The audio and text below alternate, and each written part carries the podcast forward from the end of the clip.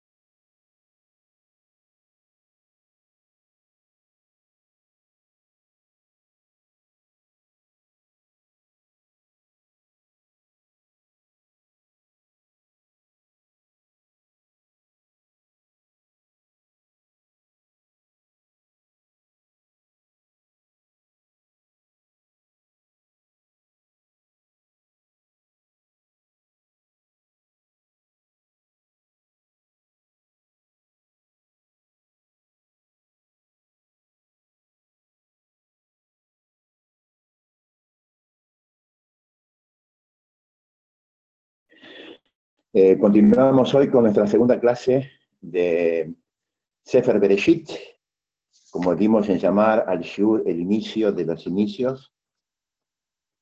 Em, el Shur va a ser el Unishmat de todos los Hayale Israel, para elevar el alma de todas esas personas que dieron su vida defendiendo la tierra de Israel en las, en las guerras de Israel.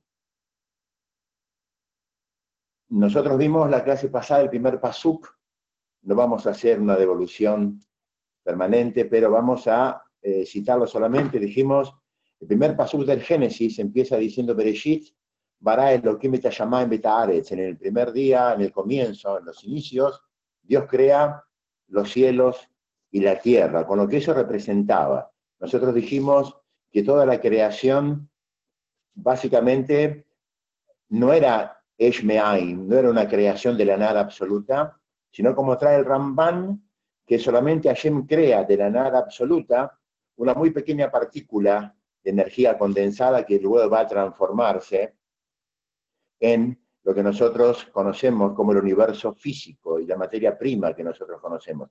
Por eso mismo había tanta analogía, tanta correlatividad entre lo que es la teoría del Big Bang de Penzias y Wilson junto con el Génesis. Esto nosotros vimos la semana anterior. Vamos a continuar hoy con el primer día de la creación del mundo. Después dice Bereshit para Elohim llama Betaaretz. El segundo paso muy conocido dice Beares Ayetá Tou Babou. El mundo estaba Tou y estaba Bou. Hay muchas explicaciones para esto. Vamos a buscar las más simples para que la podamos captar.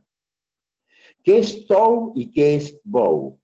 Rashi Tou quiere decir que estaba vacío, yermo, un lugar desolado, totalmente vacío. Dios crea el mundo y aún no ha creado ninguna de las cosas que están ahí dentro, por eso el mundo está tou. Pero, ¿qué quiere decir bou? Un segundito, por favor.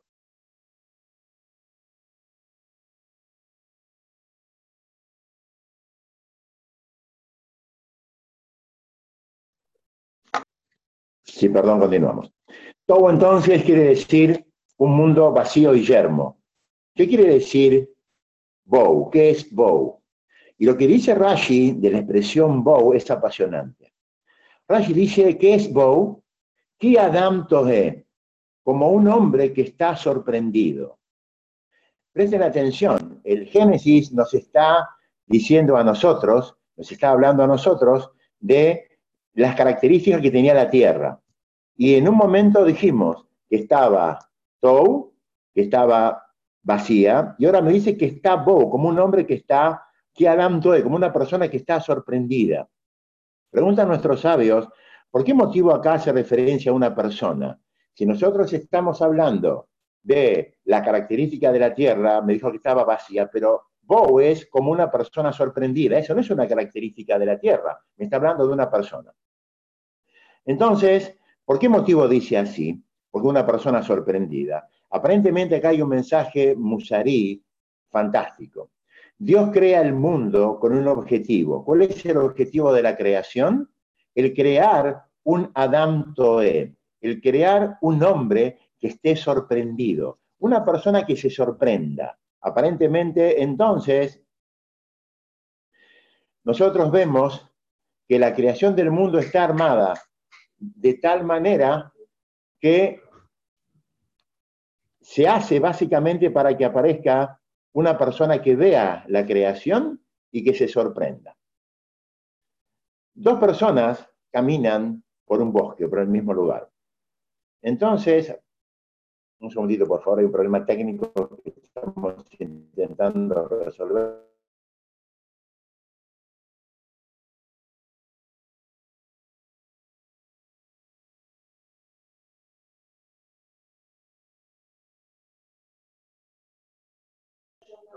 Perfecto, perdón, perdón. Vamos atrás y ahora sí, basta de interrupciones, pido disculpas. Entonces, Bow es como una persona sorprendida. ¿Qué es esto? Dios crea el mundo para que la persona se sorprenda, como una persona, Adam una persona sorprendida.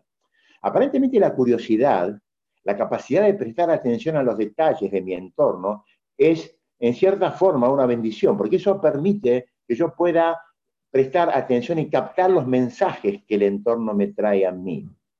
Eh, dos personas caminan por el bosque y arrancan una hoja. Una agarra una hoja, la huele, si tiene olor o no, la, hace, la, la deshace con sus manos y la tira.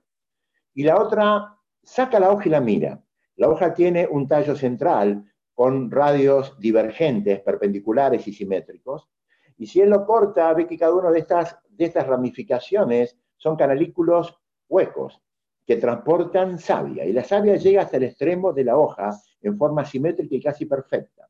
Entonces la persona mira esta hoja y se pregunta, ¿quién hizo esto? Para alguien que en primera instancia esto era solamente una hoja para desechar, para la segunda persona, que es un Adam Toé, que es una persona que se sorprende con la creación, puede llegar a ser un mensaje muy profundo de Ashgaha lid, o sea, de supervisación divina sobre un mundo físico. Entonces, el mundo está creado en un, modo bow. Modo bow quiere decir, está creado de una manera tal que la persona, eh, si se sorprende, analiza cada detalle y detalle, puede lograr conexiones, puede lograr crecimientos espirituales muy importantes. Esta capacidad de, de sorprenderse con la creación es una capacidad que está eh, muy desarrollada en los primeros años de la vida. Nosotros vemos los chicos que preguntan, ¿por qué? ¿Por qué? ¿Por qué sí? ¿Por qué no? ¿Qué es esto? ¿Cómo se hace? ¿Cómo no se hace? Cuando va pasando el tiempo, nosotros vamos anestesiando esta capacidad de sorpresa y ya vemos las cosas y no nos llama la atención. Una persona puede ver un parto, un amanecer, cosas que son impactantes y tomarlas totalmente como naturales. Entonces, la anestesia que provoca el erguel, el hábito, es lo que hace perder en forma paulatina mi capacidad de sorpresa. Entonces, Hashem, en, el primer, en los primeros versículos de la Torá, me hace referencia a este concepto. Todo tiempo que yo estoy en modo bow, diríamos, para entenderlo mejor, que vivo prestando atención a los detalles, como una persona que se sorprende con cada cosa que mire, cada cosa que le pasa, yo puedo sacar aprendizaje todo tiempo que yo pierdo mi capacidad de sorpresa, entonces la vida pasa delante mío como una cosa anestesiada y yo no puedo sacar eh, enseñanzas de esto. Por ese motivo, el Kliakar, uno de los comentaristas de la Torá, hace una equivalencia gemátrica de valor numérico muy interesante. La palabra ma, menhe, que quiere decir que, y la palabra Adam, Aleph, Dalet, Mensofit, suman las 245. La palabra que y la palabra Adam, persona, suma 45. Y el Shilakar dice que una persona no es Adam, no es una persona todo el tiempo que no usa el ma, todo el tiempo que no se sorprende y no se pregunta las cosas que pasan a su alrededor. El mundo estaba entonces en las primeras instancias de la creación, Tou Babou, estaba vacío y estaba listo para ser habitado por un ser capaz de sorprenderse y sacar análisis, sacar conclusiones. Sigue diciendo el Pasuk Bayomer Elohim Yayor Bayor. Después dice que Hashem crea la luz. Aparece la luz. Muy interesante. La creación es una creación solamente con el Dibur. Bayomer Elohim. Hashem habla. Hay que entender que es que Hashem habla. El Ramjal va a explicar esto.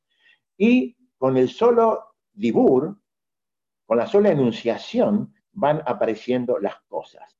Esta luz, muy interesante, que es una luz que llena el planeta y estamos recién nosotros en el primer día, o sea, estamos a tres días que aparezcan las luminarias, el sol, la luna y las estrellas. Esta luz es una luz esencial, oragamus, como dicen los cabalistas.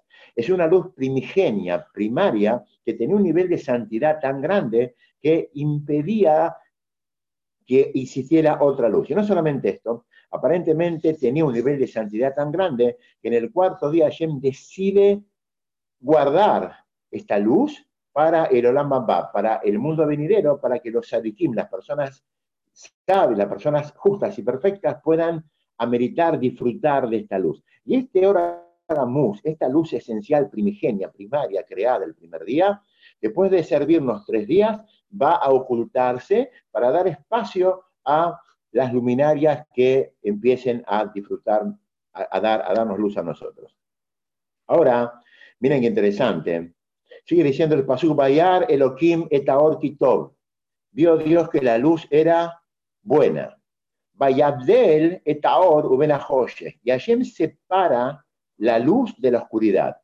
Vaikra Elohim la Yom, Hashem llama a la luz Yom día, Belahoshet cara Laila. A la noche la llama Laila. Baire Boker es la tarde, es la mañana, Yom Ejad. Vamos a intentar aprender de estos pesukim que trajimos recién. Dijimos primero, Bayar Elohim Kitov. Vio Dios que la luz era buena. ¿Qué es bueno?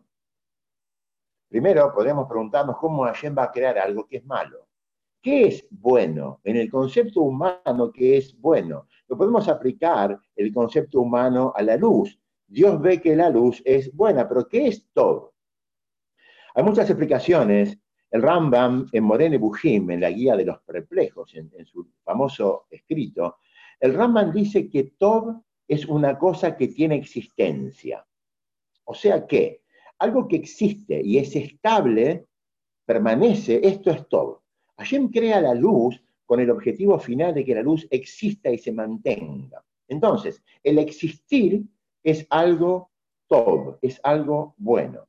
Todo tiempo que nosotros ayudamos a que el mundo exista, nosotros estamos haciendo todo, estamos haciendo algo bueno. Por ese motivo, todo, toda acción que nosotros hacemos que lleva a la destrucción del mundo físico, talar árboles, las cosas que están prohibidas, la cacería deportiva, todas estas cosas no son todo. ¿Por qué? Porque llevan a una destrucción, a la destrucción del mundo físico. El, el Rambam dice aquí, toda cosa que es estable y toda cosa que existe va a ser llamada todo. Ahora bien, Rashi va a decir otra cosa. Rashi dice, define la palabra todo como algo completo, algo que no tiene un gizarón, que no le falta nada, que está lleno. Entonces, cuando nosotros vemos cosas que son completas y que son estables y se mantienen en el tiempo, ese es el objetivo primario de la creación, crear cosas estables que existen y que se mantienen y son completas y perfectas. Ese es el Tov que Hashem escribe. El segundo paso dice, Vayabdel, eta Hashem separa la luz de la oscuridad. ¿Qué podemos aprender de aquí? Algo muy interesante. De que la oscuridad no es la falta de luz. Tanto la luz como la oscuridad, Or y Hoshech, son entidades separadas. Hashem crea la luz y crea el Hoshech. Y ahora tiene que separar estas dos cosas para que gobiernen en espacios de tiempo diferentes. Entonces, al, Yom, cara, al, al, Or, cara Yom, a la luz la llamó día, a Hoshech, cara Laila, y a la oscuridad la llamó noche y los separó para que gobiernen en momentos diferentes. Acá podemos hacer una pregunta muy interesante.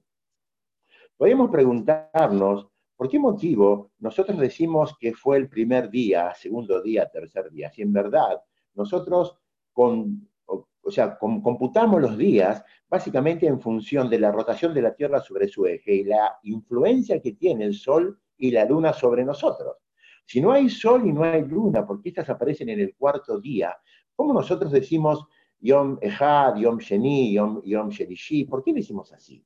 Si en verdad no hay día ni hay noche, o sea, hay una separación, pero en verdad el, paso del tiempo de 24 horas que nosotros entendemos, eso está determinado por el, por el sol y por la luna, porque entonces se llaman día y se llaman noche. Es muy interesante como explica el Ramban en las Mánides todos los días de la creación del mundo terminan con una expresión común. Ahí dicen Bayerev, Bayboker, Yom Echad. Bayerev, Bayboker, Yom Sheni. Fue la tarde, Erev, y fue Boker, la mañana, el primer día. Fue la tarde, fue la mañana, el segundo día. ¿Qué quiere decir Erev y qué quiere decir Boker? Erev es tarde, noche. Boker es mañana. Pero el, Ram, Rambam va más allá. Dice que la palabra Erev fue la tarde, fue la noche, que es el momento, el ciclo del día en el cual el día judío empieza. Nosotros, por ejemplo, ahora ya estamos en, en un ratito más, vamos a entrar ya en el día martes, Yom Shelishi. Está bien, no cambiamos la cuenta de los días con la medianoche, sino que la cambiamos con la salida de las estrellas. Entonces, la palabra Erev, que lo traduciríamos como noche, él lo, conecta con la palabra Irbubiá, Ilbubia quiere decir confusión, mezcla. Y Boker de bicore, de claridad, orden. Entonces el Ramban dice así, cuando nosotros decimos Bayere Bay Boker, Yomehad, fue la tarde, fue la mañana, un día. No tenemos que traducir fue la tarde, fue la mañana, un día. Porque en verdad no hay días, porque no hay sol y luna todavía. Entonces, él dice, fue el desorden, el bubiá, el Ereb, fue el boker, el orden, la claridad, lo que gobierna la mañana. Y o sea, fue el, el desorden y fue el orden un ciclo. O sea que los primeros tres días, entre comillas, son ciclos de ordenamiento en cosas que estaban desordenadas. Fue el desorden, Bayerev. Fue el orden, Boker y Om Ejal, primer ciclo. De acuerdo a este concepto, los primeros días, hasta que aparecen Sol y Luna en el cuarto día, pueden tranquilamente tomarse como fases de tiempo que no sabemos cuánto tiempo duraron. Miles de años, millones de años, no tenemos una definición de esto. El Rebbe de Lubavitch, muy, muy conocido, tenía una discusión con este tema. Y él decía que seguramente que los seis primeros días, hasta Shabbat, eran ciclos de 24 horas, no como dijimos recién nosotros. ¿Por qué? Porque nosotros hacemos Shabbat en recuerdo del Shabbat Bereshit, del primer Shabbat de la creación del mundo. Y el primer Shabbat de la que nosotros hacemos Shabbat hoy en día, después de seis ciclos de 24 horas. Hoy en día hacemos así. Entonces, como lo hacemos Seher en recuerdo del primer Shabbat del Génesis, debe ser entonces que el primer Shabbat del Génesis fue igual. Fue un Shabbat que ocurrió después de seis ciclos de 24 horas. De todas formas, hay muchos que discuten con esta opinión y dicen como el Ramban, de que no podemos nosotros asegurar cuánto tiempo duró cada uno de esos ciclos de ordenamiento. Entonces, como dijimos en la primera clase, el primer día quizá a lo mejor, no sabemos, era la creación completa con todas las cosas tiradas en una pieza, ¿sí? las camisas, los zapatos, los pantalones, el saco, todo lo que se imaginen, y cada ciclo es un momento en el cual la persona ingresa en la pieza y ordena una cosa que estaba desordenada. Bayered fue el desorden, Boker fue el orden, un ciclo. Y cada día va pasando así, ciclos de ordenamiento. Son son formas de intentar captar cómo son estos primeros días. Por ese motivo, podríamos explicar que los primeros ciclos se llamen ciclos y no días, porque en verdad no había sol y luna que aparecen recién en el cuarto día. Cuando llegamos a este punto, tenemos que hacer un paréntesis y contestar la pregunta, que entiendo que es una de las preguntas o la pregunta eh, más, más conocida o más, más eh, famosa que nosotros tenemos. Cuando hablamos de ciclos, hablamos de días y la creación del mundo, hay una pregunta que es obvia, que es, ¿cómo nosotros podemos contemporizar? ¿Cómo nosotros podemos amigar dos conceptos? Nosotros sabemos que ingresamos hace pocos meses en el año 5780 de la creación del mundo. Rosh que es el año 5780 que pasamos recién, no es la creación del mundo, sino que es el cumpleaños de Adán y Jabá, entonces, de acuerdo a la Torá, el mundo tiene 5.780 años más seis días, porque el hombre es creado en el sexto día. ¿Cómo nosotros podemos contemporizar este concepto con los datos que tiene la NASA, dados por el Observatorio Hubble, sobre la edad del cosmos? La NASA dice que el cosmos tiene aproximadamente 16.000 millones de años. ¿Cómo pueden coexistir estos dos conceptos?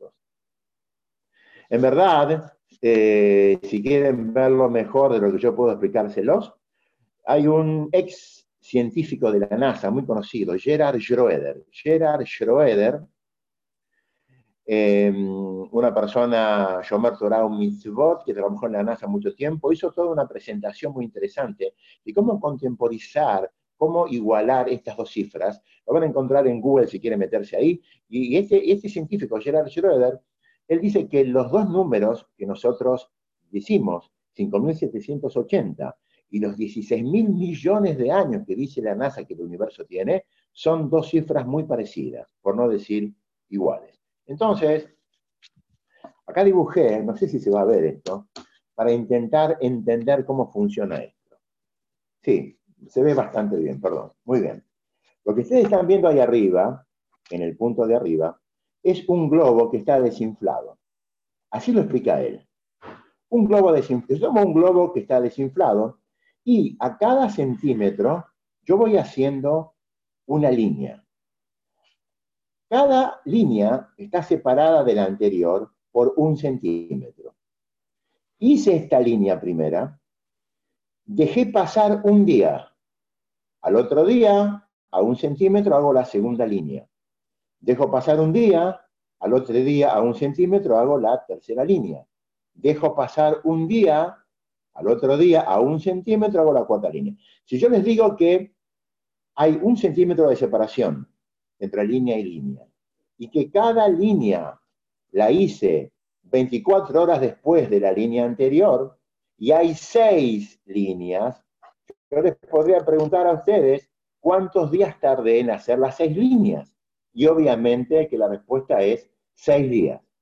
Al ser que están separadas por un centímetro, y cada centímetro son 24 horas, seis líneas me llevó en hacerlo seis días. Entiendo que es simple. ¿Qué pasa ahora? Vamos a ver este globo, que es el mismo globo que tenemos abajo. ¿Qué pasa ahora si yo inflé el globo? Este globo no es el globo que vimos nosotros aquí, ¿ok? Este globo está inflado. Como está inflado, la separación entre las líneas es más, es más grande. O sea que entre línea y línea, ahora hay quizá unos 4 centímetros.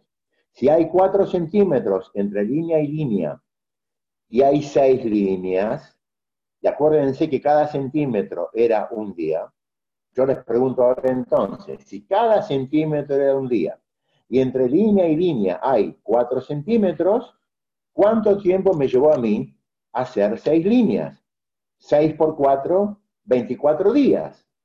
Sin embargo, yo les digo que no, que me llevó seis días, porque este globo me llevó seis días. Ahora, este mismo globo yo lo inflé. Cuando yo lo inflo, ahora está más separado. ¿Se entiende? No es tan complejo. ¿Qué dice este hombre, Gerard Schroeder? Él dice así, Dios crea el mundo como un universo estático, no un universo en expansión. La NASA y es obvio, la ciencia ha comprobado en forma irrefutable que el universo está en expansión, es como un globo que se va inflando permanentemente. En el momento que Hashem crea el universo, que es el momento en el cual la Torah estudia el Génesis, el universo es estático, no se empieza a inflar. Los cabalistas también traen realidad de que el mundo, el universo está en expansión. Es como un globo que está sin inflar. En ese globo sin inflar, cada 24 horas cada centímetro son 24 horas. Pero cuando yo inflo el globo, ahora la separación entre línea y línea es mucho mayor. Entonces, pero no es que cambió, sino que es el mismo globo que ahora está inflado. Entonces, dice este hombre Gerard Schroeder, espero que hayan entendido algo, él dice de que cuando nosotros decimos que el mundo tiene 5.780 años, estamos estudiando el universo en un universo estático, como Hashem lo creó. Cuando nosotros hablamos de que la NASA habla de 16.000 millones de años, estamos hablando de un universo expandido, el globo inflado. La distancia es la misma, solamente que estamos viendo el globo inflado.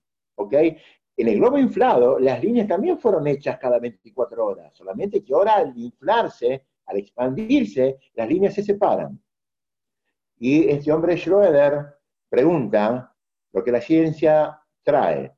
¿Cuántas veces se expandió el universo en su tamaño desde que fue creado en el Génesis? Y él contesta, un billón de veces.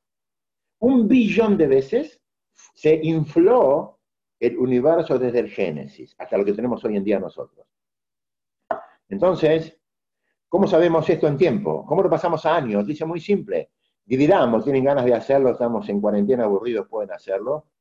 Podemos dividir un billón dividido 365 días, que son los días de un año, y nos va a dar eso a qué valor en tiempo equivale. Y da aproximadamente, casi exacto, 16 mil millones. Esa división da 16 mil millones.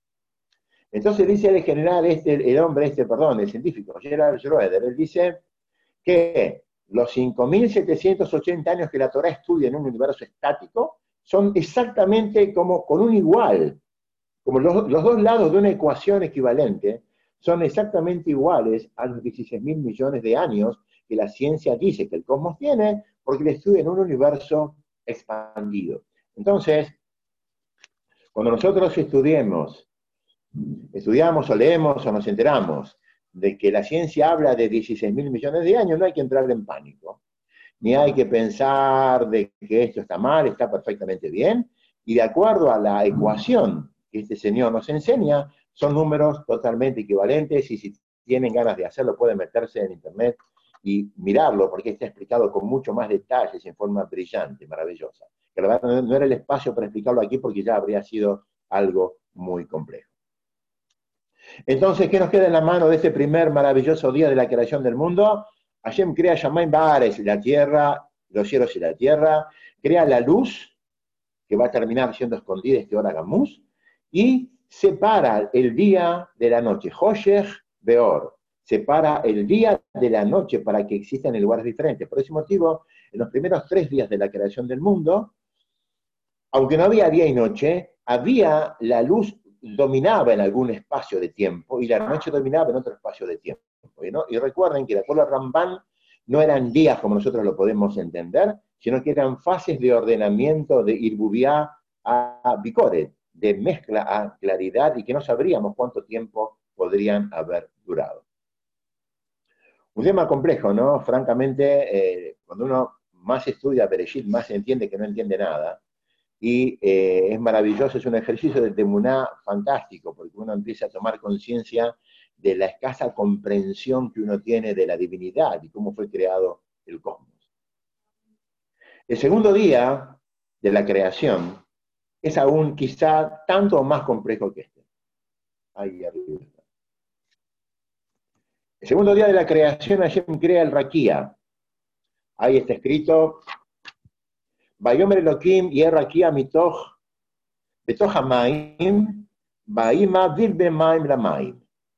Aparentemente el mundo es entonces una gran masa de agua, porque Hashem crea el raquía, crea una extensión muy difícil de entender. Esta extensión, que nosotros podríamos vulgarmente llamar firmamento, hay que ver qué es el firmamento también, separa las aguas superiores de las aguas inferiores. aparentemente entonces hay una gran masa de agua en este Ares Toubabou, y esta raquía viene a separar las aguas en dos. Aguas que están por encima y aguas que están por abajo. Las aguas superiores son las nubes, las aguas inferiores son los, mares los océanos. Muy interesante como era Víctor Miller trae, referido a este tema apasionante, el hombre no puede subsistir con agua que no sea agua dulce. Nosotros no tomamos agua salada. Hay procesos de salinización, todo lo que me quieran contar. Pero en verdad, hoy en día, ¿cómo nosotros transformamos este agua salada en forma natural en agua dulce?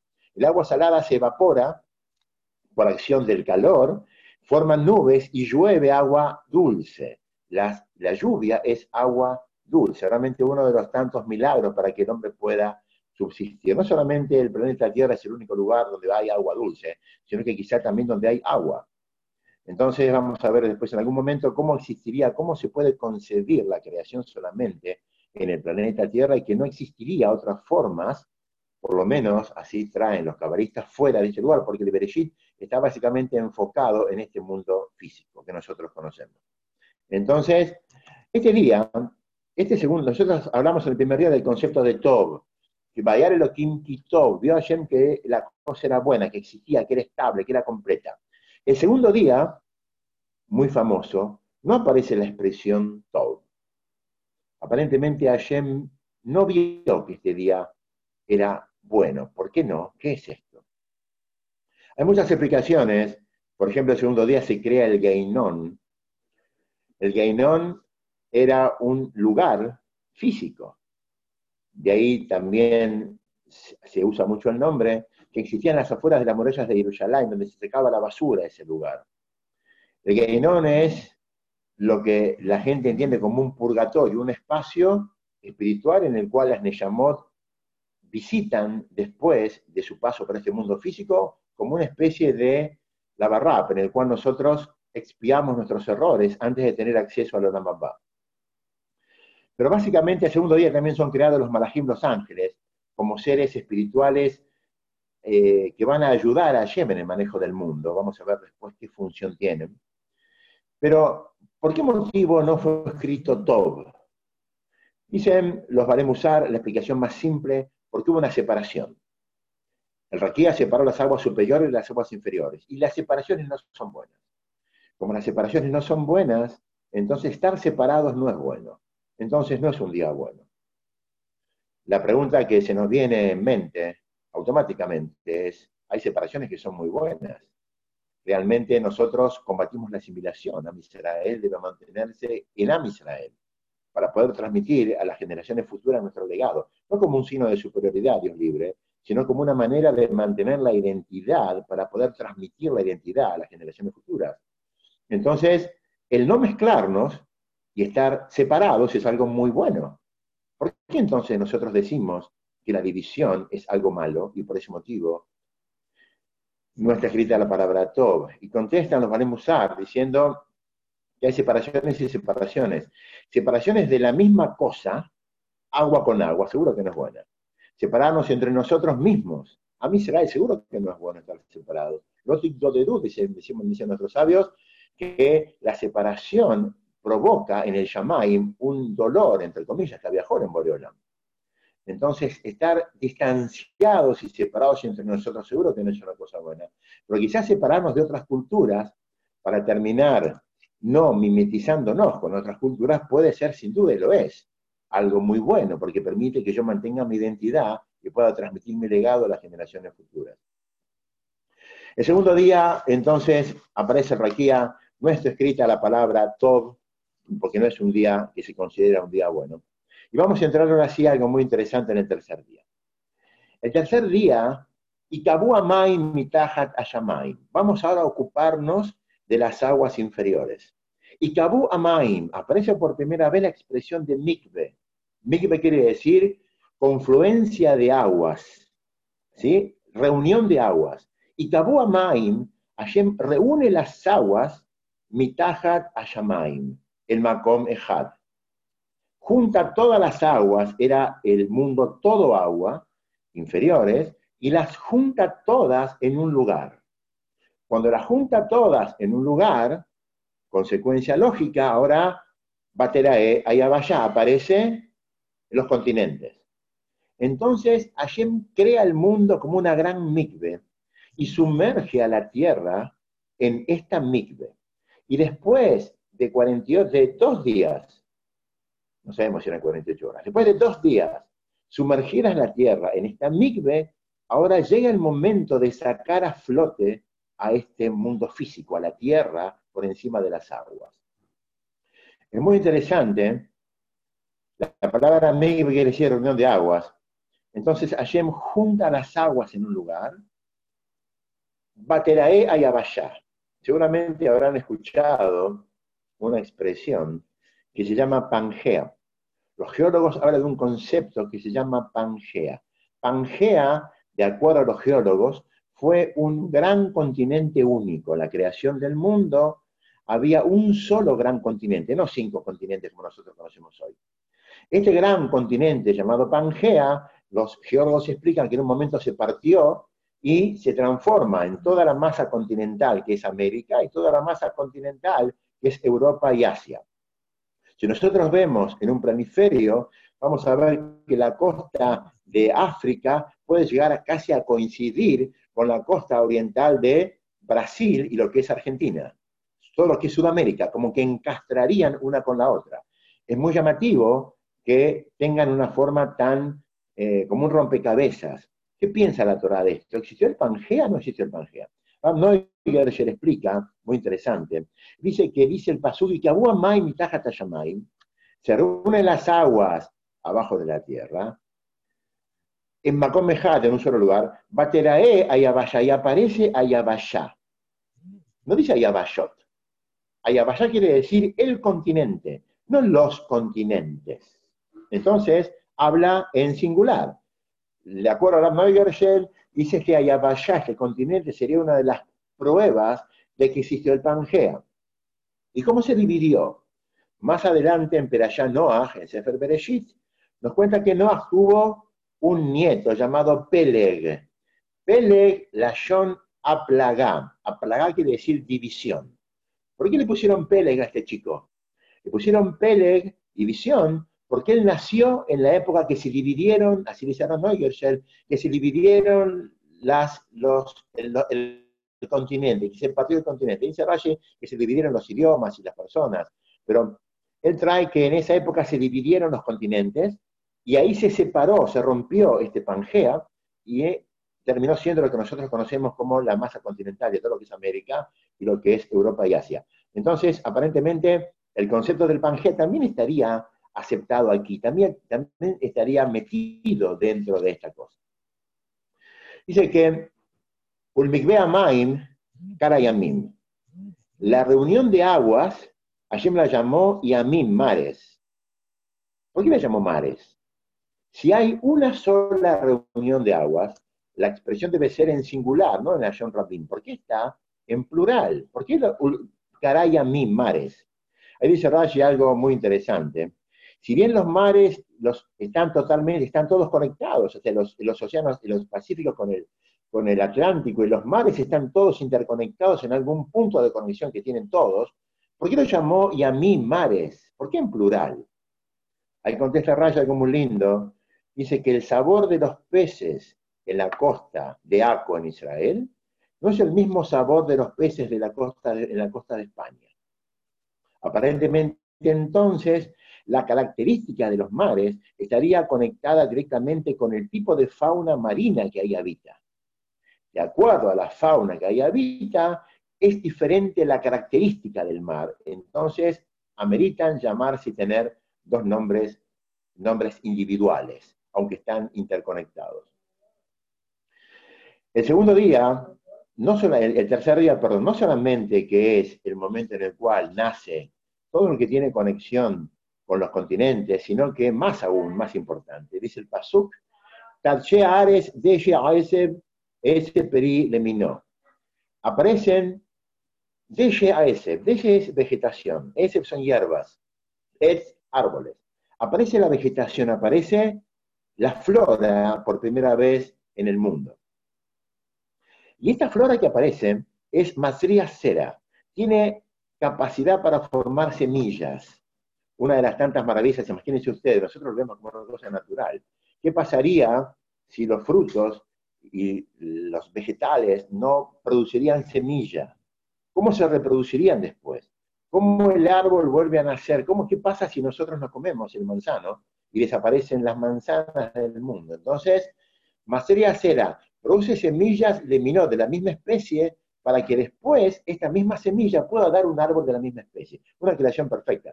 Pero es muy interesante porque en el tercer día, seguramente que si nosotros vemos ahora los continentes verdes llenos de vegetación y hierbas, vamos a esperar que automáticamente llueva.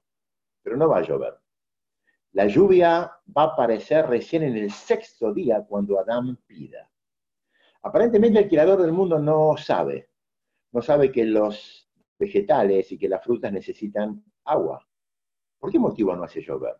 Vamos a ver uno de los yesodot, una de las bases más fuertes de lo que es la tefilá, es que Hashem sabe lo que nosotros necesitamos, solamente que no lo va a dar hasta que nosotros no lo pidamos. vamos a ver por qué debería ser así.